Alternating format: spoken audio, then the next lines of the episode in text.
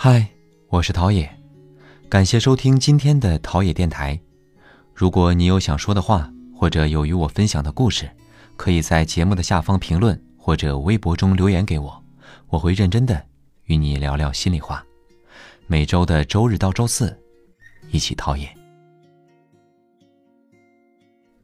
最近有很多粉丝在微博中私信跟我说，想要随便找个人将就过一辈子。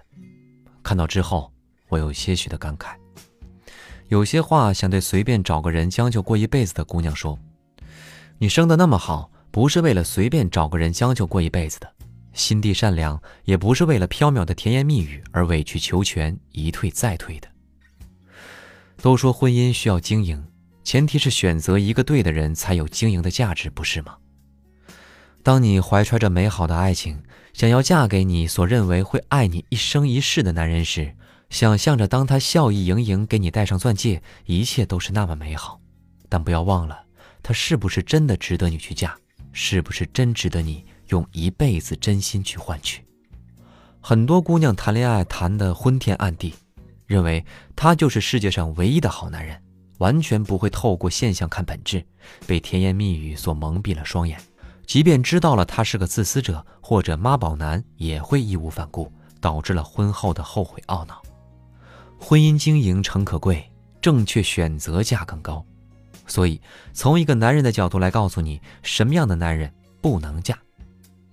第一，自私自利的男人，只顾自己，不顾及别人的感受，在利益面前，只要自己能够获益，不顾是否伤害其他人。通常来说，这样的男人总是等待并享受女人为他付出，不会给予回报。不仅如此，他还会在姑娘们不再付出的时候伤害对方。尤为奇葩的，还要分手费，可笑吧？自私的男人在你受到伤害时，可能只会给予言语上的安慰，不会实际行动为你排忧解难。那第二，有极重的大男子主义倾向的男人。大男子主义的男人认为一切权利在自己手中，不管大事小事、孰是孰非，都是自己说了算，自己永远是对的。总是以一种高高在上的姿态呈现在爱人面前，对姑娘们而言，本质上就是不被尊重。这样的婚姻必然不会长久。他们总是觉得家务是姑娘们该做的，孩子是姑娘们该带的，姑娘工作不工作无所谓。而一旦婚姻发生变故，他们又大义凛然地说：“这么多年你吃我的、喝我的、住我的，你没有赚钱的能力，凭什么要孩子抚养权？”到最后，这样的傻姑娘就会一无所有。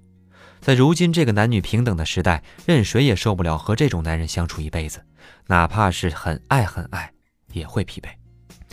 那第三，妈宝男，妈宝男有几大特点：听父母的话，不管对错，把妻子当外人，没主见，少担当，懒，不做家务，有想要被照顾的心理。哪个姑娘不想要被宠着、爱着、疼着？在外遇到麻烦不堪，可以有温暖的避风港。遇到这样的妈宝男，不仅不能给你心理上开导，还要你伺候他。你到底是有多爱他，才能做到又要工作赚钱，又要照顾一个大儿子呢？第四，没上进心且安于现状的男人。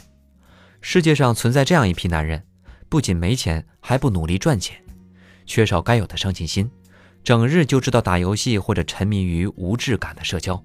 没有自己的喜好乐趣，就算是对自己的爱人，都缺少积极主动。如果你嫁给这样的男人，注定要做一个女强人来撑起这个家。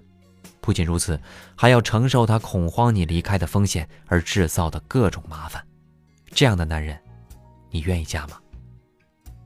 第五，没担当的男人。有些姑娘说，不爱的人就算再合适也不愿意嫁。有的说，只要他爱我、疼我，我就嫁，不管是否爱他。还有的姑娘说，爱情算什么？只要是看对眼了就嫁了。但是我亲爱的姑娘们，没担当的男人真的千万不要嫁。没担当的男人对自己所作所为极不负责，更加离谱的就是直接玩消失。身为一个男人，我都看不下去这种没有担当的男人。以上只是几点我看来不能嫁的特点男，当然。金无足赤，人无完人，我们也不能因为他身上的缺点而否定他们的全部。只要加以调教，还是可以成就一个好男人的。那最后呢，也希望你能够找到一个最适合你的另一半，携手一生。有时候，有时候，会相信一切有尽头，相聚离开都有时候，没有什么会永垂不朽。